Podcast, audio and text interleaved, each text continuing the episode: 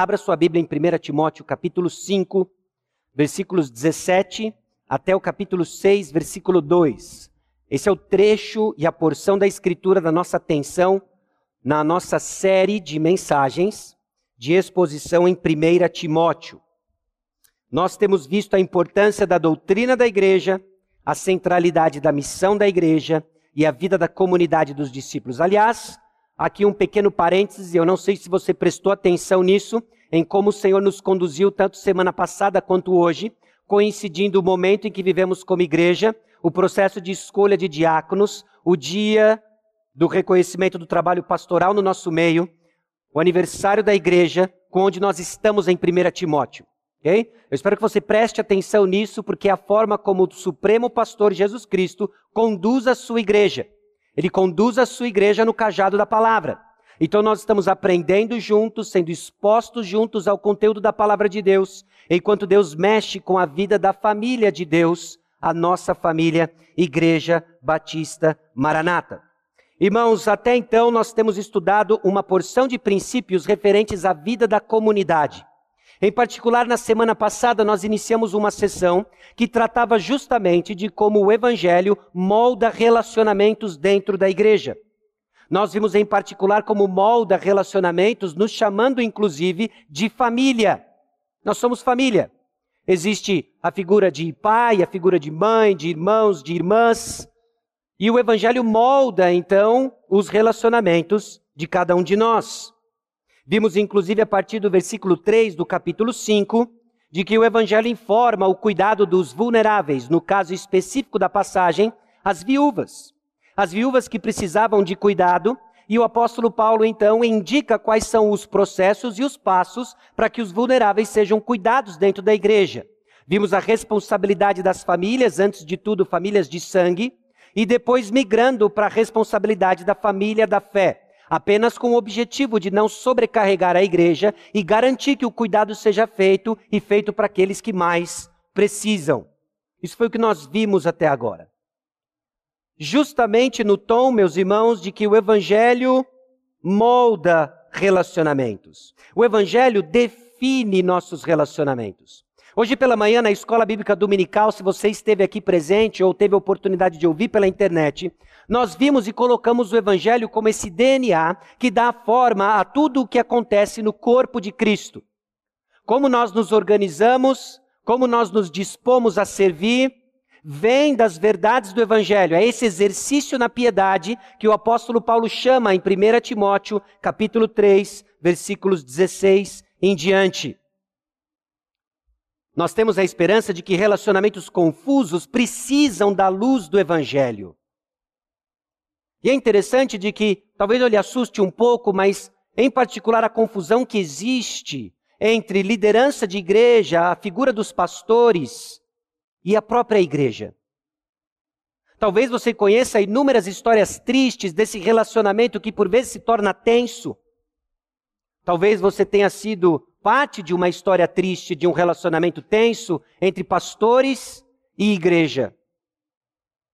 Meus irmãos, é com esperança que nós olhamos para a palavra e vemos que o Evangelho traz luz a esse relacionamento que não precisa e não deve ser tenso, mas deve refletir a harmonia do que Cristo faz do nosso meio. Exemplos de relacionamentos confusos, não só a liderança, mas por vezes a prática das nossas mutualidades, o cuidado daqueles que estão com carência material, relacionamentos profissionais. Cada uma dessas categorias são tratadas pelo apóstolo Paulo à luz do mistério da piedade. É o nosso exercício, o exercício na piedade, de fazer com que cada um desses relacionamentos sejam moldados para proclamar uma mensagem, qual seja de que Jesus Cristo é o Senhor e Salvador. Maranata, vem Senhor Jesus Cristo. Que essa seja a nossa mensagem da boca para fora, que essa seja a mensagem comunicada na maneira como nos organizamos e nos relacionamos. Bom, em preparação para a nossa passagem, a passagem de 1 Timóteo, capítulo 5, versículo 17 em diante, lembremos de que sim, nós não negamos as dificuldades que esses relacionamentos apresentam, nós sabemos que abrimos em 1 Timóteo capítulo 5, versículo 17, para falar inclusive sobre sustento pastoral, num clima de suspeita, em que pastores, e em particular pastores evangélicos, caíram em descrédito pela maneira como eles falam sobre finanças. Falamos disso sabendo que existe tensão financeira, de que irmãos da igreja passam por necessidade material. E sabemos que existe, inclusive, abuso de autoridade por parte de pastores que buscam pastorear a si mesmos e não o rebanho comprado pelo precioso sangue de Jesus. Mas, meus irmãos, a nossa mensagem não é o contexto em que vivemos. A nossa mensagem é proclamada nesse contexto e deve ser atenta ao que o Senhor Jesus Cristo deixou para nós para orientar e moldar esses relacionamentos, que não precisam ser marcados por tensão, mas devem mostrar a harmonia que o Evangelho trouxe para nós. 1 Timóteo 5, 17 até o capítulo 6, versículo 2, está conectado com aquilo que nós vimos no capítulo 4, versículo 6 expondo essas coisas aos irmãos. E o versículo 11, ordena e ensina essas coisas. E agora parece que o apóstolo Paulo fecha esse ciclo de relacionamentos moldados com o evangelho, porque o capítulo 6, versículo 2 termina com ensina e recomenda estas coisas. Quando essas frases se repetem, parece que ele está fazendo um sanduíche de informações relacionadas. Ele está colocando cada um dos relacionamentos que marcam a vida da igreja, que talvez nos provoca uma certa tensão e destrava com o mistério da piedade. Essas passagens, elas têm vários imperativos. E são interessantes como esses imperativos brincam com pessoa e números diferentes. Talvez não faça muito sentido na sua cabeça ter um imperativo diferente de segunda pessoa, né? Você ou tu, vós. Mas na língua neotestamentária faz sentido ter imperativos na terceira pessoa. O que começa a nos dar pistas de quem é responsável pelo que dentro da igreja. Nós vamos ler o texto e eu vou chamar a sua atenção para cinco divisões. Os versículos 17 e 18, o versículo 19, os versículos 20 e 21, os versículos 22 e 25 e os versículos 1 e 2 do capítulo 6. Vamos ler o texto devem ser considerados merecedores de dobrados honorários os presbíteros que presidem bem, com especialidade os que se afadigam na palavra e no ensino. Pois a Escritura declara: Não amordaces o boi quando pisa o trigo, e ainda o trabalhador é digno do seu salário. Não aceites denúncia contra presbítero, senão exclusivamente sob o depoimento de duas ou três testemunhas. Quanto aos que vivem no pecado, repreende-os na presença de todos, para que também os demais temam. Conjuro-te perante Deus e Cristo Jesus e os anjos eleitos que guardes esses conselhos, sem prevenção, nada fazendo com parcialidade. A ninguém imponhas precipitadamente as mãos, não te tornes cúmplice de pecados de outrem, conserva-te a ti mesmo puro. Não continues a beber somente água. Usa um pouco de vinho por causa do teu estômago e das tuas frequentes enfermidades. Os pecados de alguns são notórios e levam a juízo, ao passo que os de outros só mais tarde se manifestam. Da mesma sorte, também as boas obras, antecipadamente, se evidenciam, e quando assim não seja, não podem ocultar-se. Todos os servos que estão debaixo de jugo considerem dignos de toda a honra o próprio Senhor, para que o nome de Deus e a doutrina não sejam blasfemados. Também os que têm Senhor fiel não tratem com desrespeito, porque é irmão. Pelo contrário, trabalhem ainda mais, pois ele que partilha do seu bom serviço é crente e amado, ensina e recomenda estas coisas. Mais uma vez, vamos buscar o Senhor em oração. Senhor, aqui estamos diante da tua palavra, com instruções claras, com detalhes suficientes para moldar e orientar relacionamentos dentro da igreja, em especial o relacionamento dos pastores com a igreja, da igreja com os pastores, a forma como devemos encarar o ministério da palavra. Também, ó Deus, diante de um texto que esclarece e se aplica àqueles que têm uh, empregadores, aqueles que têm patrões, que no seu ambiente profissional, no ambiente do seu trabalho, o Evangelho e a glória do Senhor sejam protegidos por um bom comportamento e um comportamento fiel, que emana de corações transformados pelo Evangelho. Livra-nos, ó Deus, dos ruídos e confusões deste mundo, deste mundo perdido, confuso, tomado pelo amor ao dinheiro, e que esse contexto não nos impeça de tratar um assunto delicado com verdade e graça. Porque, Senhor, o Senhor nos chamou como igreja para sermos coluna e baluarte da verdade, e aqui está informações importantes para mantermos a integridade da mensagem. É no nome precioso de Jesus que nós oramos. Amém. Irmãos, o Evangelho deve ser visível em todos os relacionamentos dentro da comunidade. O Evangelho como o DNA da igreja, o Evangelho como o DNA da comunidade, comunidade de fé, no caso Igreja Batista Maranata, deve dar forma a todos os relacionamentos que desfrutamos neste contexto. E mais específico ainda, eu quero abrir este relacionamento de uma forma especial, onde grande parte da passagem de hoje dá atenção. E eu quero propor para os irmãos que a igreja demonstra seu apreço pelo ministério da palavra e pela glória de Deus, honrando, protegendo, repreendendo e escolhendo pastores. Eu não sei se você já parou para pensar nisso, mas aqui eu pego carona, inclusive, neste camarada aí citado no slide, que você vê, inclusive, aí na tela, chamado David Platt. E a sua meditação e, a sua, e as suas conclusões no texto, pelo menos particularmente, me ajudaram a entender de que a atividade e o ministério pastoral está, é, é importante e está ligado com o ministério da palavra. Irmãos, a relevância daquilo que homens fazem tem a ver com a importância e a urgência da proclamação do Evangelho. É importante reconhecermos isso e tratarmos com dignidade adequada a atividade pastoral no nosso meio, com vistas à proclamação do Evangelho, nessa visão maior de que a igreja é a coluna e baluarte da verdade. Então nós mostramos apreço pela palavra honrando pastores.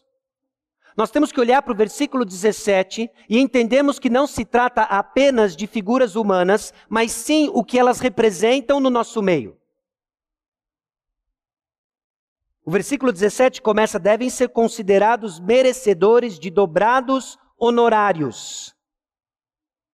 Meus irmãos, não temos como fugir e encarar a realidade de que a forma como a igreja cuida dos pastores diz muito sobre o seu coração. O coração da igreja. A maneira como a igreja se reporta, trata, se relaciona com os pastores diz muito sobre o coração da igreja. E antes que você fique tenso ou preocupado, a inversa também é verdade. Como o pastor recebe cuidado, diz muito sobre o seu coração. Mais sobre isso semana que vem quando o apóstolo Paulo destrincha então a responsabilidade dos pastores no que se refere ao cuidado do seu coração, em particular sobre o amor ao dinheiro. Bom, o texto diz que devem ser considerados merecedores. Literalmente é considerar digno de receber algo.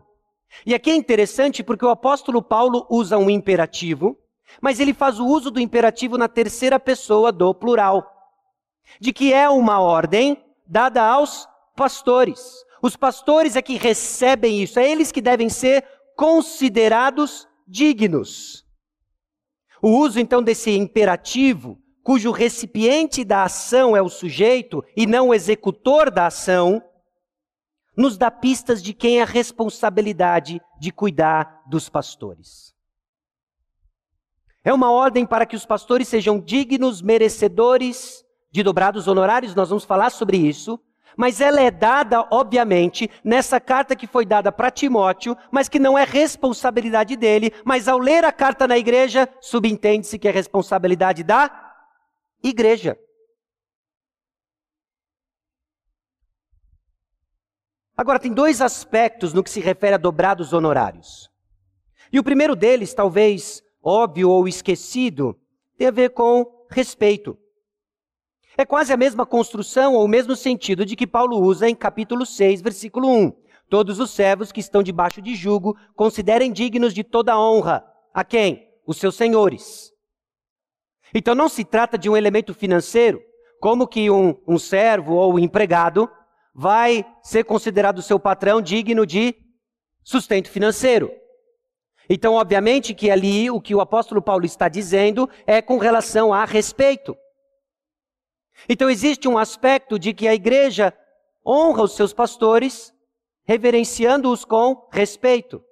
O que, que isso significa no nosso contexto? Cabe a cada um de nós, diante do Senhor, buscar simplesmente o desejo de seguir as estipulações da palavra, de respeitar seus pastores.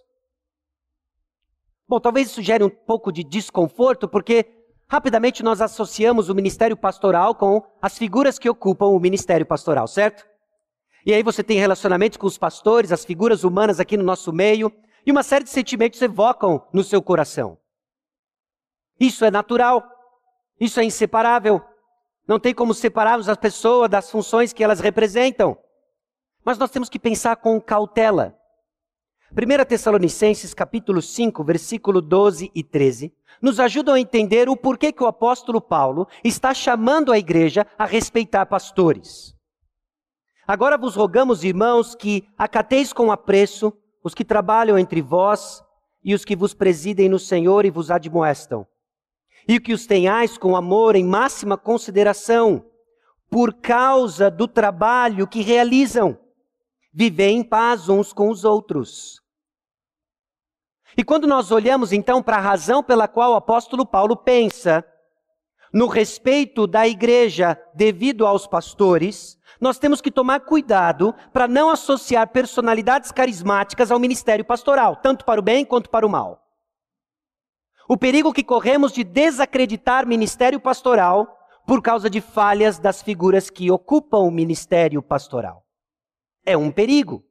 A razão pela qual nós exercitamos o respeito aos pastores tem a ver com a função que eles representam no nosso meio.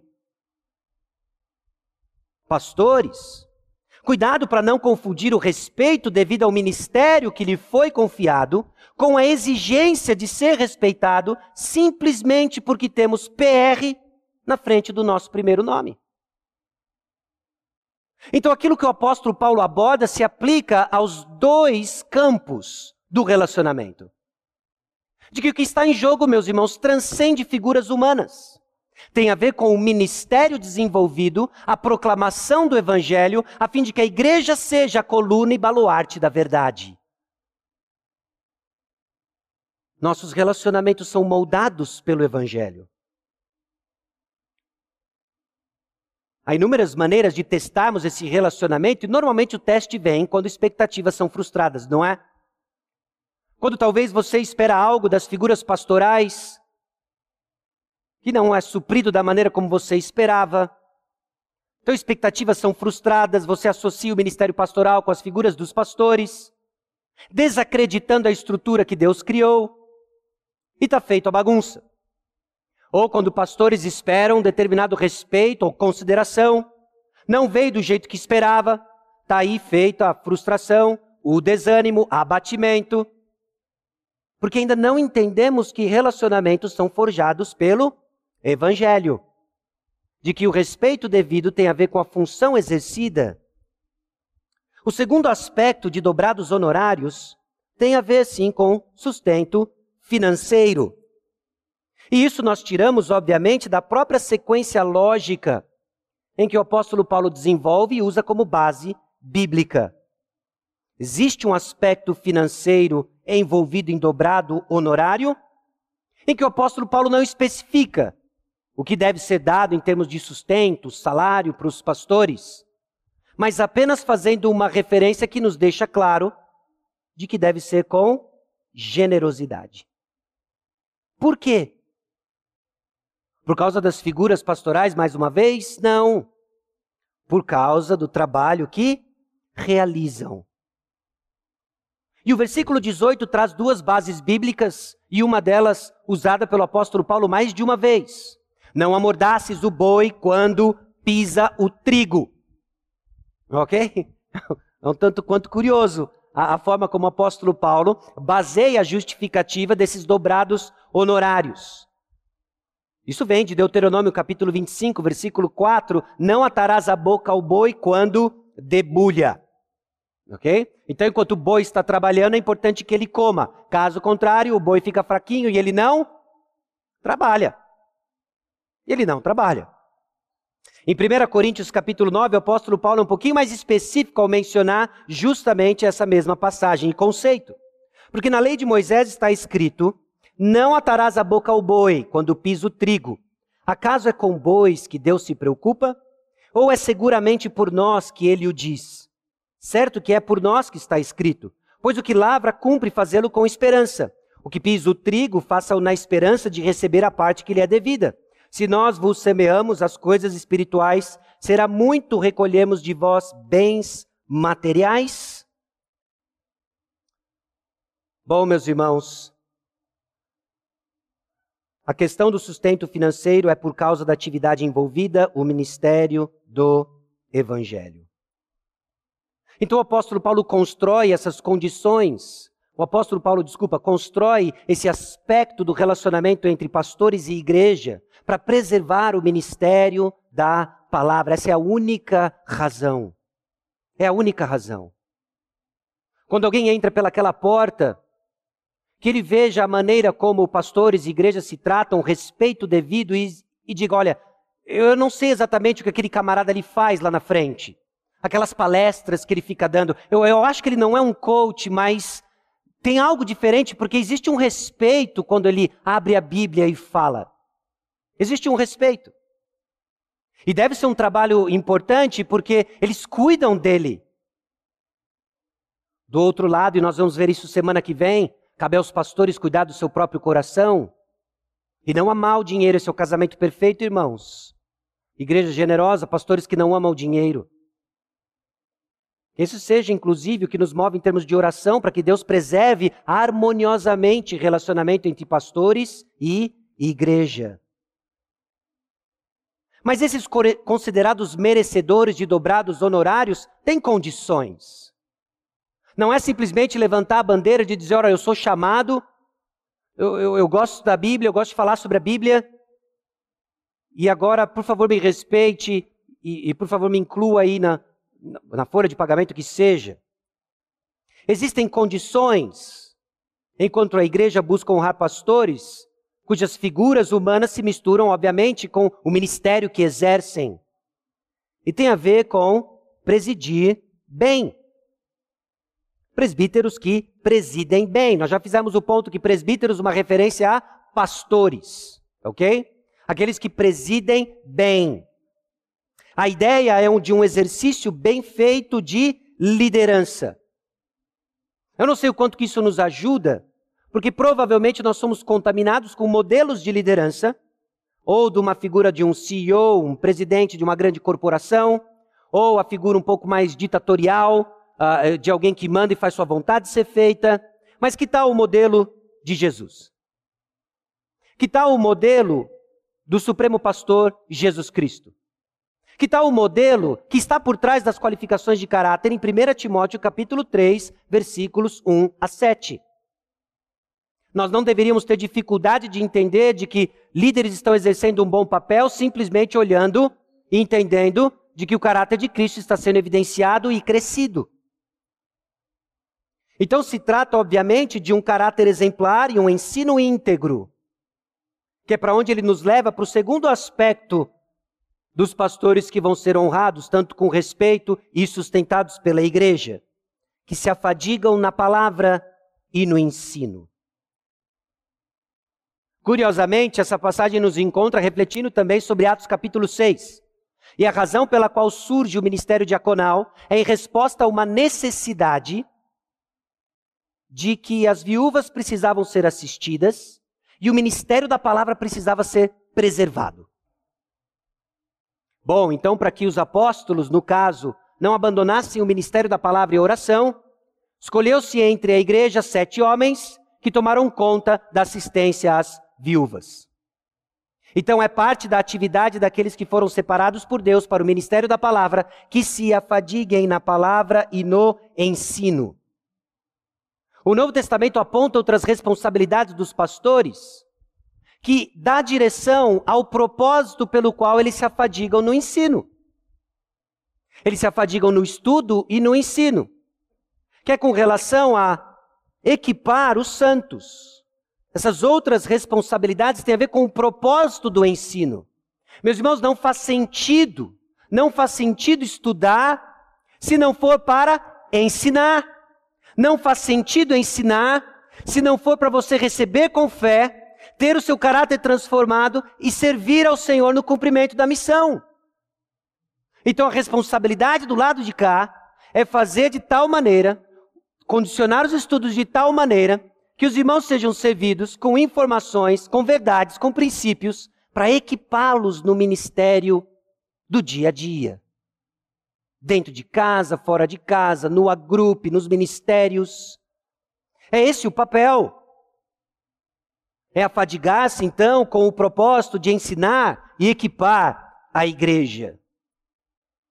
Meus irmãos, conforme eu meditava nisso, eu pensava, inclusive, no meu progresso da compreensão da responsabilidade pastoral.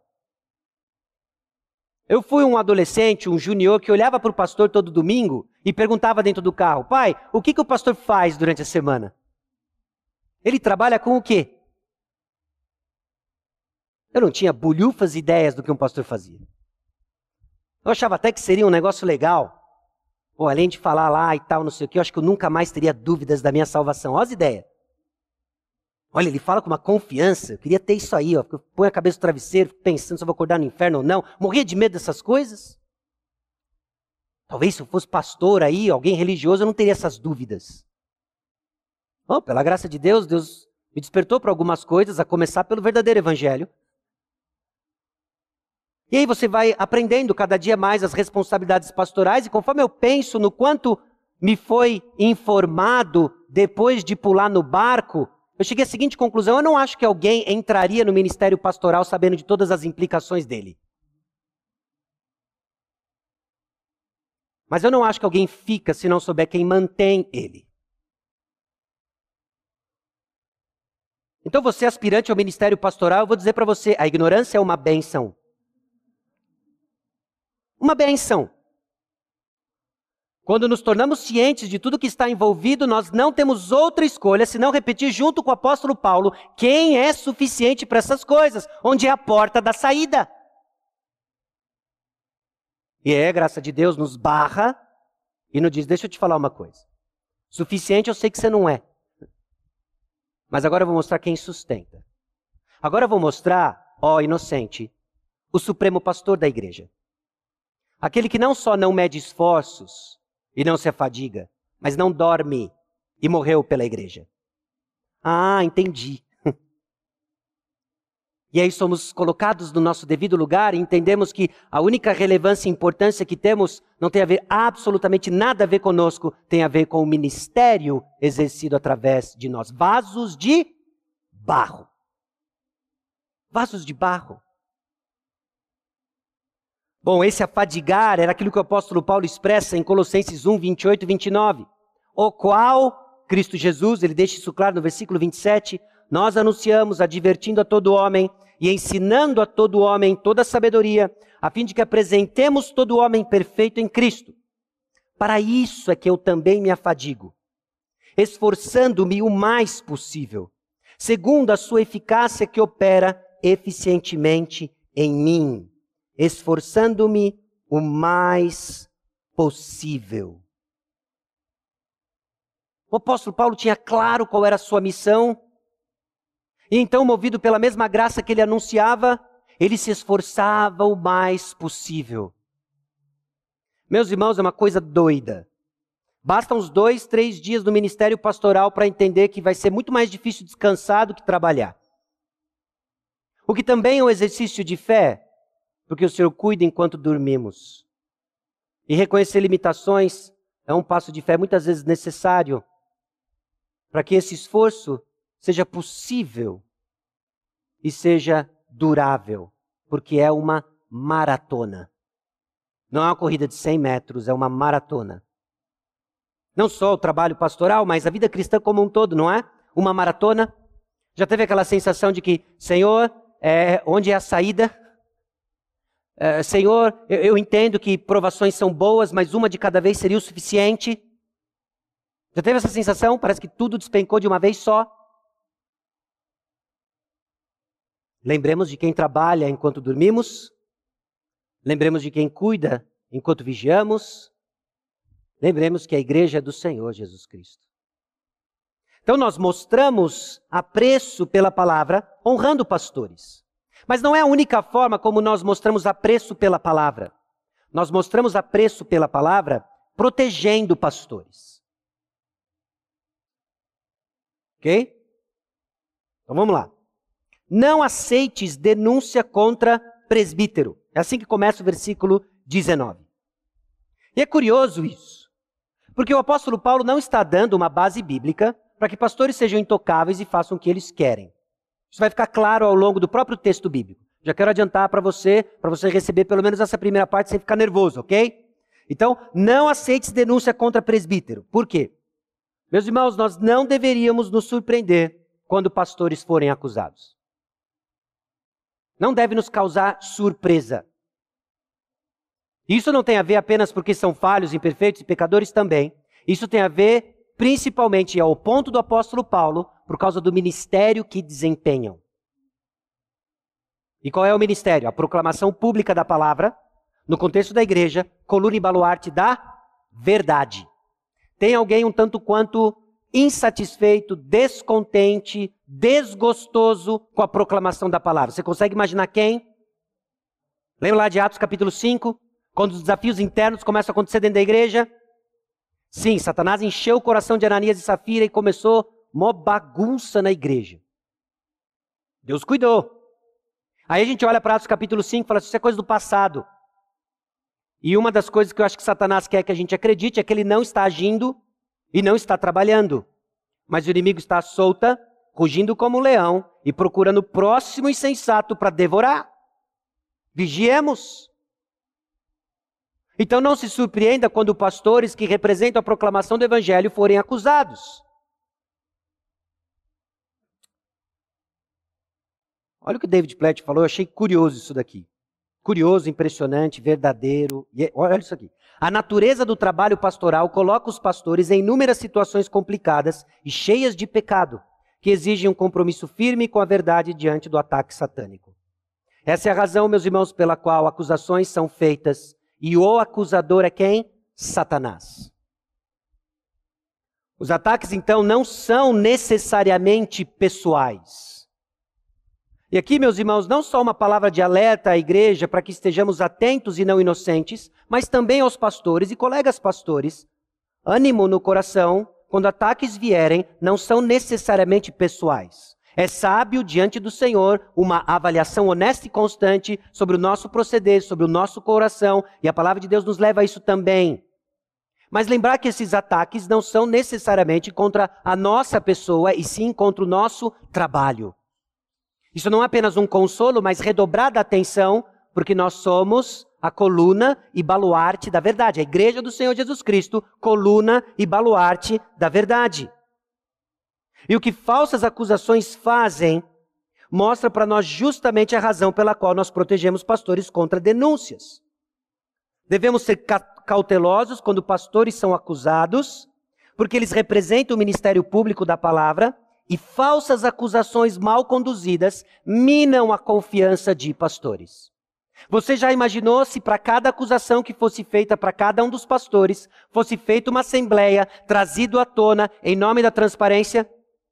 Meus irmãos, eu não creio que isso é transparência. Eu creio que isso é insensatez e desrespeito ao que a palavra de Deus nos chama a fazer, de proteger o ministério daqueles que proclamam a palavra de Deus.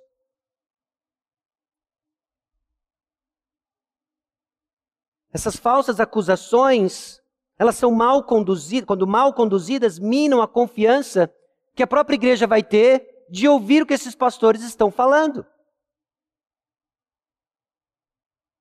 Agora, mas será que isso vai blindar homens falhos e mal intencionados? Não, absolutamente. O próprio apóstolo Paulo está desdobrando isso para nós, meus irmãos.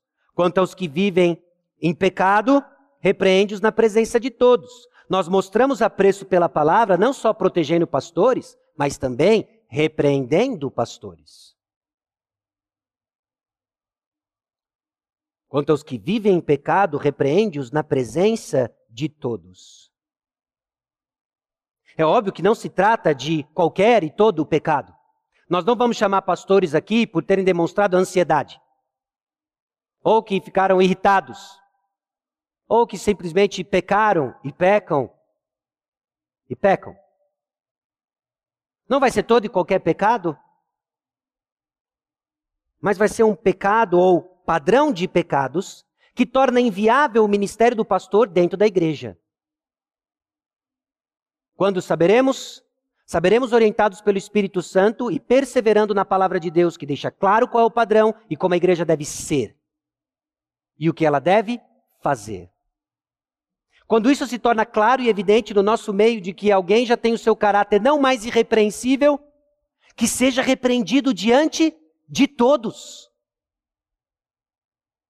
Então, enquanto você estava aí, puxa, olha só, os pastores se deram bem nessa, hein? Ninguém pode acusá-los. É por causa do ministério público. Então, nós protegemos pastores por causa da natureza pública do ministério. E repreendemos publicamente pela mesma razão. Pela mesma razão. Na presença de todos. E tem uma razão pela qual o apóstolo Paulo coloca isso para Timóteo. Porque pastores, esses mensageiros ambulantes que modelam a transformação da mensagem, o que acontece com eles ensina. Ensina a igreja. Nós vemos uma certa continuidade disso na atividade profética. Quando inúmeras maneiras vejo, vemos o Senhor pedindo coisas para os profetas, o tanto quanto bizarras, não é? Lembra da história de Oséias? Lembra os nomes dos filhos de Isaías? Uma série de coisas acontecendo que a gente olha para aqui e fala, qual o ponto disso? O ponto é que o profeta era a boca do Senhor. E o que acontecia com a mensagem que eles traziam e o que acontecia com eles proclamavam uma mensagem. E quando pastores se tornam então repreensíveis no nosso meio, eles devem ser repreendidos em público. Para quê? Para que os demais temam. Essa repreensão pública, então, é um testemunho da verdade. De que aquilo que aqueles homens representam é maior do que eles mesmos. E quando eles falham em caráter, em procedimento, comprometendo a mensagem que carregam, é um testemunho da verdade repreendê-los e removê-los da função pastoral. Também é um aviso a todos da congregação os próprios pastores e membros. Meus irmãos, é extremamente didático quando vemos uma repreensão pública. O próprio livro de Provérbios diz isso, que quando o sábio vê o insensato se dando mal, ele tem aquilo por conhecimento e instrução. Nosso instinto natural é que eu nunca vou ser pego. Isso nunca vai acontecer comigo. E de repente, num culto de disciplina bíblica, você é exortado a tal ponto de rever uma porção de coisas. Sabe por quê? Porque por vezes nós refletimos isso aqui, ó. Salmo 10, 13. Por que razão despreza o ímpio a Deus, dizendo no seu íntimo que Deus não se importa? E você é lentamente enganado quando, depois de um evento de pecado, nada lhe acontece. Você fala, ah, talvez os pastores exageraram, isso não é tão, tão errado assim. Então você cede uma segunda vez. É, talvez uma, duas vezes não tem problema, porque onde abundou o pecado, superabundou a graça. E você insiste até que isso se forme um padrão e diz: tá vendo? Deus não se importa. Deus se importa.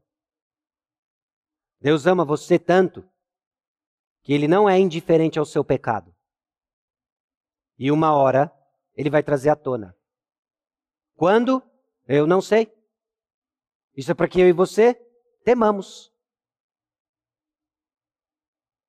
A gente fica com um pouco de receio de dizer o temor do Senhor, o medo de Deus, não é? A gente dá toda uma volta, é reverência, é respeito, é medo. Deus é fogo consumidor. Aqueles que viram vislumbres da glória de Deus caíram trêmulos de medo.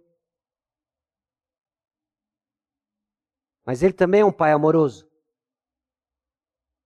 Deus também tem esse caráter bem maior do que você conseguimos entender, e a única resposta apropriada é temor, seguido de obediência e adoração. Nós adoramos um Deus maior do que nós, maior do que nós compreendemos. Bom, no versículo 21, ele termina dizendo: nada fazendo com parcialidade. Nada fazendo com, a, com parcialidade. É bem provável que no contexto, inclusive, que Paulo traz essa exortação a Timóteo, Timóteo tinha um relacionamento pessoal com aqueles que estavam proclamando um falso ensino e precisavam ser repreendidos.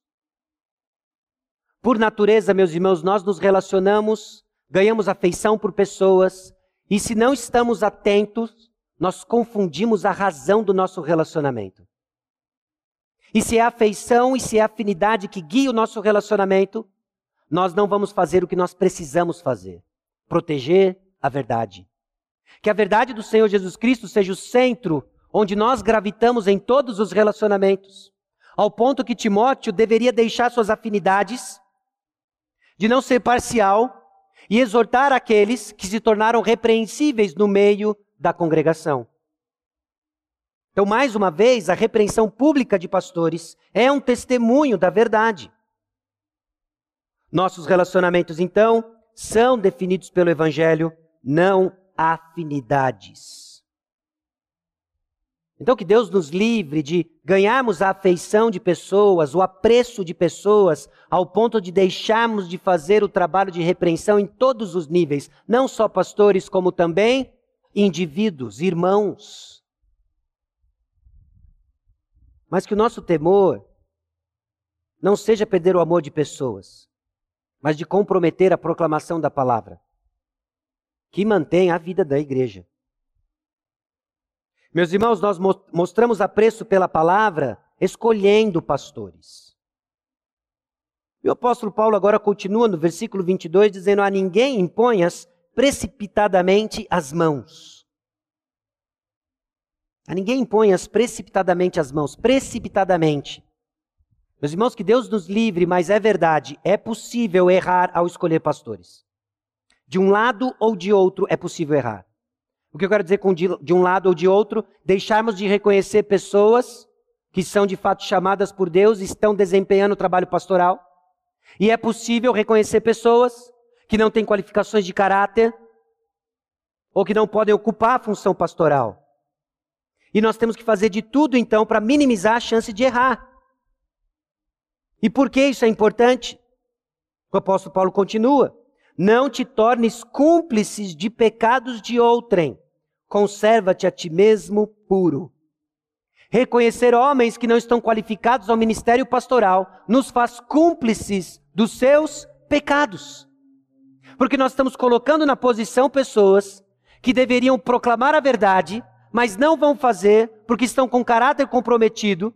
Provavelmente isso ainda está escondido e aí nos tornamos cúmplices disso. É o perigo de sermos participantes dos pecados de pessoas que não conhecemos tão bem quanto pensávamos.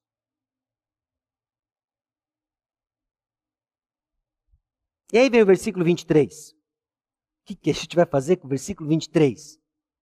Não continues a beber somente água, usa um pouco de vinho por causa do teu estômago e das tuas frequentes enfermidades.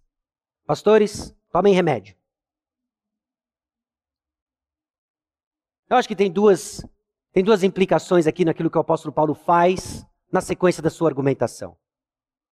1 Timóteo capítulo 4 fala de que parte do falso ensino era negar alimentos que foram criados por Deus e deveriam ser recebidos com ações de graças. É aquilo que nós fizemos o ponto do ascetismo. Ou seja, pessoas estavam deixando de fazer coisas na esperança de que essa atividade religiosa os elevariam espiritualmente. rejeitando alimentos, rejeitando o próprio casamento, talvez até mesmo condenando um sangue de boi, vinhozinho. Timóteo parece que começa a embarcar nessa, e Paulo chama a atenção dele, dizendo: Olha, bebe um pouquinho, inclusive vai te fazer bem. De que cuidado não é simplesmente manter uma atividade devocional e oração, mas também cuidar da sua saúde. Bom, viver na verdade e em cuidado prático. E o apóstolo Paulo dá essa pequeno parênteses para Timóteo. Cuide-se e cuide-se da doutrina também, não se deixando levar por aquilo que estão ensinando. Bom, os versículos 24 e 25 é a base pela qual nós temos que tomar cuidado ao escolhermos pastores. Os pecados de alguns homens são notórios e levam a juízo, ao passo que os de outros só mais tarde se manifestam. Da mesma sorte também as boas obras antecipadamente se evidenciam e quando assim não seja, não podem ocultar-se. Irmãos, tempo, cuidado e diligência para nos certificar de que alguém é qualificado. Tempo, cuidado e diligência. Num certo sentido, isso se aplica a todos os ministérios de natureza pública. Conhecer a performance de alguém é fácil, basta observá-lo performando algumas vezes. Conhecer o caráter de alguém vai demorar mais tempo. Então sejamos lentos, vagarosos, para conhecer o caráter de alguém. Pela graça de Deus, hoje contamos com um grupo pastoral grande. Cinco pastores, um assistente ao ministério pastoral, jovens manifestando o desejo de serem pastores. Agora é o tempo de solidificarmos essas verdades para que uma nova geração surja, qualificada, caráter provado e que frequentemente erremos menos e acertemos mais, buscando sempre do Senhor orientação e direção. Caráter é mais importante que performance.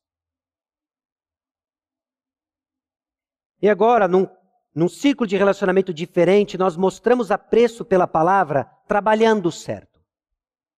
O apóstolo Paulo aplica a transformação do evangelho nos relacionamentos profissionais.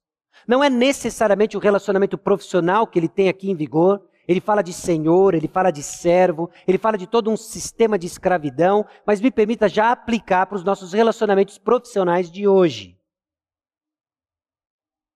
Ele diz no versículo 1: considerem dignos de honra o próprio Senhor. Cristãos devem honrar seus empregadores. E eu espero que aquilo que nós desenvolvemos com relação à honra dos pastores te ajude aqui. Isso não tem a ver com a figura de quem ocupa o, o, lugar do seu chefe. Tem a ver com o cargo e tem a ver com o testemunho do evangelho.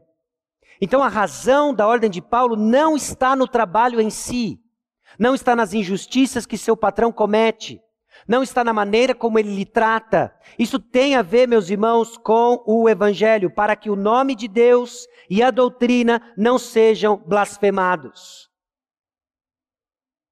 Porque é bem possível, bem provável, eu espero que assim seja o caso, de que as pessoas do seu ambiente de trabalho saibam que você é crente, não é? Olha o crente. Todo carnaval, a mesma história. Volta do carnaval, pessoal cansado, contando históricas, épicas de balada. E você? Ai, fui na campa dentro. Sem voz, rouco, talvez gripado da guerra de bexiga. Você começa a contar o que você fez e eles ficam te olhando. Como esse cara pode ser feliz? Eles sabem que você é crente. Final de semana, idem. Na sessão combinaram um churrasco. Que dia? Domingo. Começa a partir das 10. Você chegou lá às 11h30. Calça caque, camisa polo, dentro da calça. Da onde você veio? Esse aí sou eu, né? da onde você veio? Da igreja. Que eu sou crente. Você disse a palavra mágica em que todos os olhos irão estar atentos às suas reações. Você disse a palavra mágica para que agora o senso de cobrança triplique sobre suas costas. E isso não necessariamente vai vir recompensado com promoção no final do ano.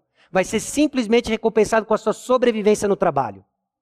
E meus irmãos, o que está em jogo é maior que a sua promoção, é maior do que a sua participação nos lucros, é maior do que qualquer outra coisa. O que está em jogo é para que o nome de Deus e a doutrina não sejam blasfemados. Se qualquer pessoa de convicção religiosa diferente da sua fizer uma grande presepada na sessão, ninguém vai dizer: Isso é coisa do espírita. Isso é coisa do católico. Isso é coisa do budista. Isso é coisa do ateu. Mas isso é coisa do crente. Não é assim?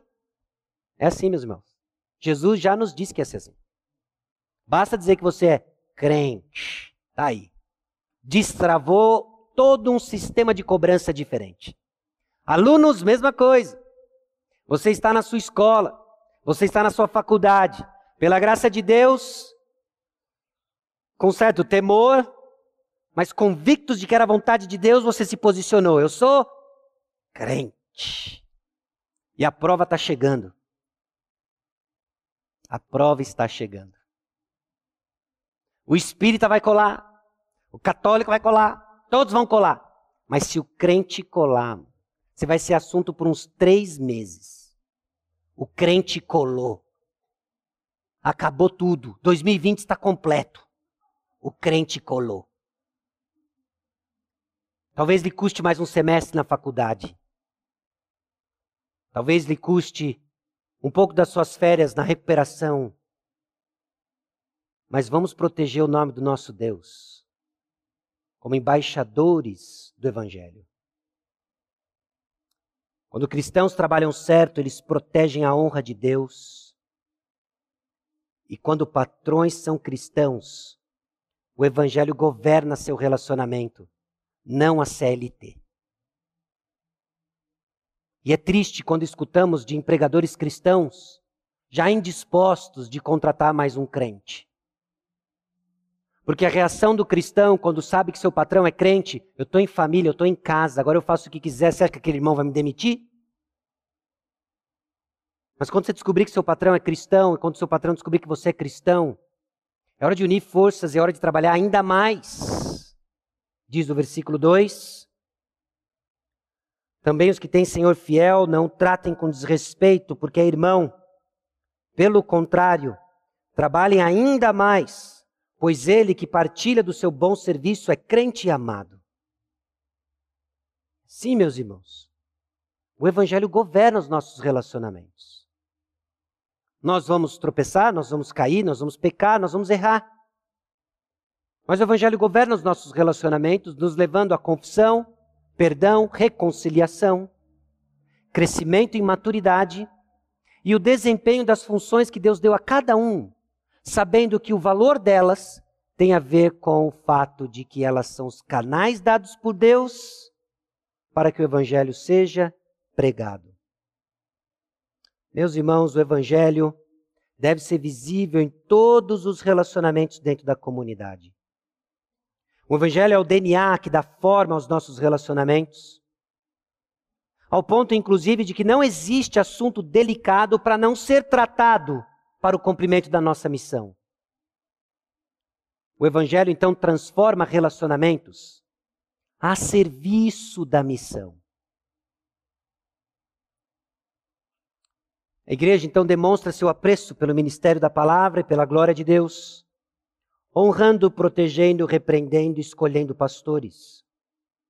Num processo que deve ser pautado pela Escritura, guiado pelo Espírito Santo, e assim a igreja segue, como coluna e baluarte da verdade. Irmãos, ao longo desses últimos meses, nós temos dado inúmeros passos buscando simplesmente viver o que está aqui. Pela graça de Deus, Deus nos deu um, um grupo de homens voltados a pensar, administrar, a exercer mordomia na administração dos recursos e das finanças da nossa igreja. O ano de 2020 foi um ano totalmente atípico, que nos surpreendeu de tantas maneiras. Mas é com gratidão ao nosso Deus que dizemos que nosso caixa segue forte, Deus nos tem dado saúde financeira. nos dando entradas surpreendentes em alguns meses, nos levando a economias orçamentárias com ministérios que estão paralisados, simplesmente nos preparando para aquilo que Deus quer fazer conosco. Louvado seja o Senhor. Louvado seja o Senhor pelo trabalho e empenho desses irmãos. Louvado seja o Senhor por irmãos que estão se levantando para pensar justamente como o que significa no nosso meio o cuidado dos funcionários dentro da propriedade do quilômetro 11 e dos pastores, pensando uma maneira que seja sustentável a longo prazo, com o um único objetivo, meus irmãos, de preservar a perpetuidade do ministério da palavra. Então se trata de posicionarmos e exercermos a mordomia daquilo que o Senhor tem nos confiado para garantir de que 2021 tenhamos e sus vamos sustentar aqueles que vão proclamar o ministério da palavra. 2022, 2023, 2040, 2050. Que o Senhor nos conceda a graça de não só crescer nessa direção, mas preparar gerações que entendem que a importância de tudo isso que nós estamos falando transcende pessoas, tem a ver com o nosso Deus. Tem a ver com a missão que Ele nos deu. Tem a ver com a visão que Ele nos chamou para ser. E assim Deus é honrado e glorificado. Através da história da Igreja Batista Maranata, assim Deus é honrado e glorificado através dos pastores que ele levantou no nosso meio, cuja importância está relacionada com a mensagem que proclama para a glória de Deus. E é onde 1 Timóteo nos encontrou.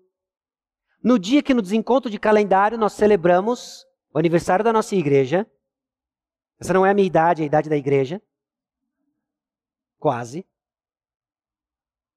E também o dia do pastor onde nós celebramos, reconhecemos o ministério da palavra no nosso meio, representado por homens, a representatividade desses homens.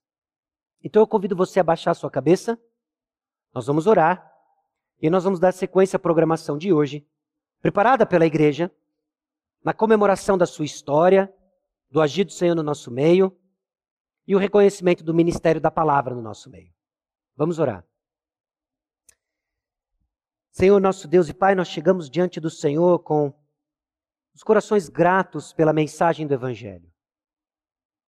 Por vezes nossos corações ficam apertados quando relacionamentos que devem ser marcados por harmonia se tornam tensos. Tensos, ó Deus, porque ainda estamos no processo de exercitar a piedade, deixar com que a verdade e o mistério do Evangelho harmonize cada um dos nossos relacionamentos. Conceda-nos a graça, ó Deus, de vemos isso crescer e aumentar no nosso meio. Conceda-nos a graça, ó Deus, de ver a história da Igreja Batista Maranata se desenvolvendo através de gerações, com o um único e exclusivo objetivo de proclamar Jesus Cristo e a glória de Deus. Livra-nos, ó Deus, do erro. Livra-nos, ó Deus, de pequenas concessões que vão comprometer a verdade Levante no nosso meio homens, ó Deus, prontos para pagar o preço, para entender, ó Deus, a missão que está diante de nós. Levante no nosso meio, ó Deus, homens e mulheres prontos, ó Deus, para apoiar o ministério da palavra, seja por meio, ó Deus, do ministério diaconal, seja por meio dos diversos ministérios que são desenvolvidos no nosso meio. Livra-nos, ó Deus, da presunção de que já chegamos mas que a esperança que carregamos no próprio nome da igreja, Maranata, vem Senhor Jesus Cristo, alimente nossa caminhada com esperança, ousadia, coragem, perseverança. Porque Jesus Cristo vive que oramos, porque o Espírito Santo habita no nosso meio que oramos, porque Deus é soberano, sábio e amoroso que oramos, no nome de Jesus. Amém.